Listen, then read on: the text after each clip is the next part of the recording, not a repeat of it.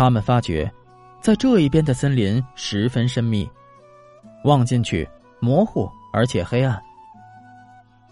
狮子休息好了以后，他们沿着黄砖路继续出发。寂静无声，他们每一个人都在心中想：还能不能够跑出这片森林，再次跑到有明亮的太阳地方去？不久，他们在森林深处听到一种奇异的声音，加深了他们的不愉快。狮子低声对他们说。这部分的国土是开利大住的地方。开利大是什么？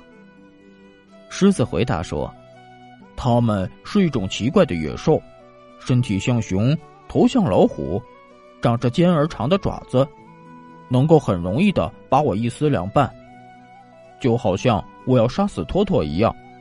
我非常害怕开利大。你害怕他们？我不觉得奇怪，他们一定是一种可怕的野兽。”突然的，他们走到了另一条壕沟旁边。这是一条又阔又深的壕沟，横断在路上，使得狮子立刻知道它跳不过去。于是，他们坐下来商量，应该怎么办。在郑重的思考以后，稻草人说：“这里有一株大树，挺立在壕沟旁。如果铁皮人能够砍倒它，使它横倒了，搁到那一边。”我们就能够很容易的走过去了。狮子听了说道：“哦，这真是个好主意。”铁皮人立刻动手，他的斧头劈得如此猛烈，一会儿那棵树几乎要倒下去了。于是，狮子就把他有力的前腿抵住了树干，尽力推着它。这株大树逐渐倾斜着，砰的一声，就横着倒在壕沟上面。那有枝叶的树顶落到壕沟的那一边。就在他们正要出发，跨过这座木桥时，突然一声尖锐的咆哮。他们向四面查看，只见两只大野兽向他们奔来，头像老虎，身体像熊。他们害怕的发抖。他们都是开力大。胆小的狮子说着，浑身哆嗦起来。快，我们先跨过去。多罗西臂弯里抱住了托托，第一个先走。铁皮人跟在后面，稻草人在铁皮人后面。狮子虽然害怕，只能转过身来，对着开力大，发出一声洪亮的可怕怒吼。多罗西尖声急叫，稻草人向后倒退一步。这时候，那凶猛的开利大暂停脚步，惊奇的望着狮子。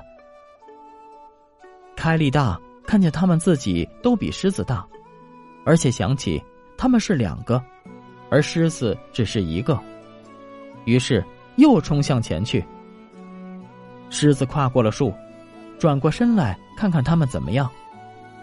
那两只凶猛的野兽却紧迫的一刻不停的也在跨过树来。狮子对多罗西说：“我们都要没命了。”他们必定会用尖利的爪子将我们撕得粉碎，但是请你们站在我后面，只要我还活着，我就和他们恶斗到底。”稻草人喊道。“不要急。”稻草人已经想出了最好的法子来，他请求铁皮人砍在靠在他们壕沟这边的树梢。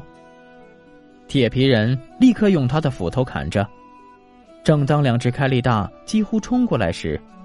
这树发出一声砰响，连带着两只丑陋且凶暴的野兽，掉下深沟里去了。他们都跌在深沟底下尖锐的石块上，被撞得粉身碎骨。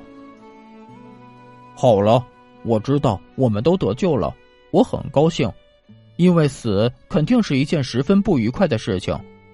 这些野兽曾经这样剧烈的恐吓我，使得我的心到现在还在跳着。铁皮人却忧愁的说道：“哎，我倒愿意，我有一个心被吓得跳着。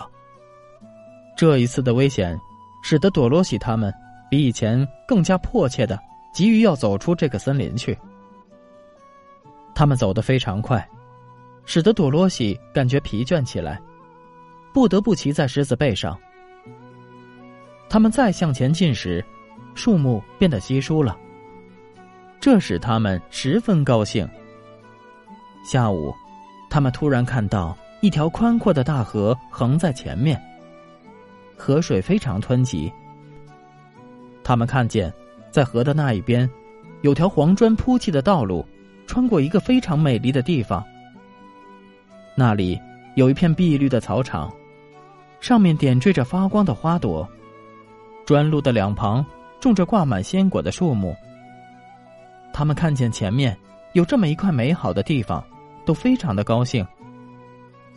我们怎么过河？那很容易的，只要铁皮人替我们造一个木筏，我们就能浮到那一边去。于是，铁皮人用他的斧头砍倒了一些小树。做成了一个木筏。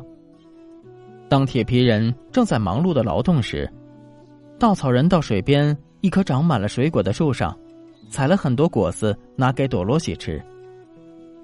做一个木筏还是需要不少的时间，即使像铁皮人那样的勤劳，不知疲倦。当黑夜来临时，工作还是没有完成，所以他们只能在树下面。找一个舒适的地方，就在那里一直睡到第二天早晨。多罗西梦见了翡翠城，还有好心肠的魔术师奥兹，要立刻把他送回到他自己的家里去。